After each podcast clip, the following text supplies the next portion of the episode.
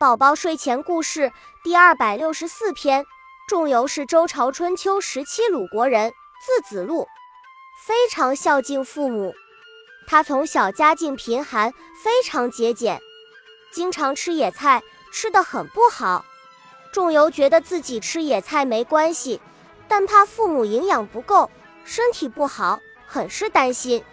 家里没有米，他必须要走到百里之外才能买到米。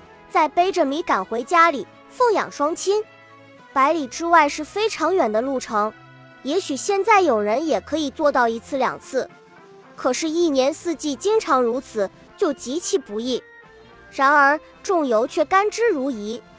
为了能让父母吃到米，不论寒风烈日，都不辞辛劳地跑到百里之外买米，再背回家。冬天冰天雪地，天气非常寒冷。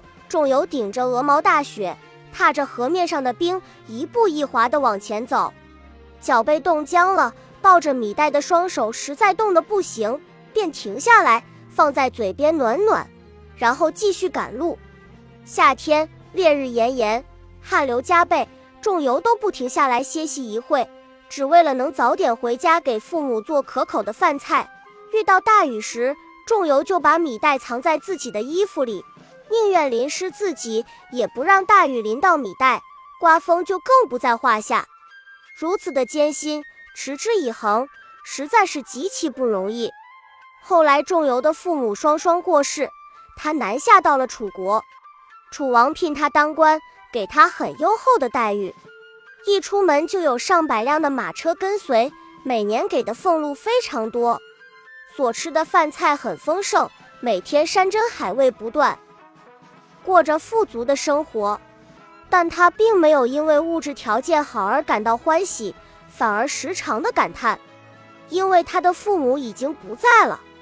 他是多么希望父母能再适合他一起过好生活，可是父母已经不在了，即使他想在父米百里之外奉养双亲，都永远不可能了。尽孝并不是用物质来衡量的，而是要看你对父母是不是发自内心的诚敬。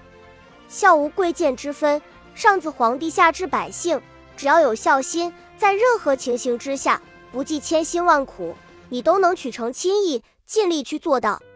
我们能孝敬父母、孝养父母的时间是一日一日的递减，如果不能及时行孝，会徒留终身的遗憾。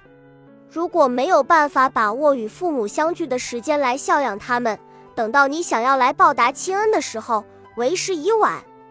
但愿我们在父母健在的时候孝养要及时，不要等到追悔莫及的时候才思亲，痛亲之不在。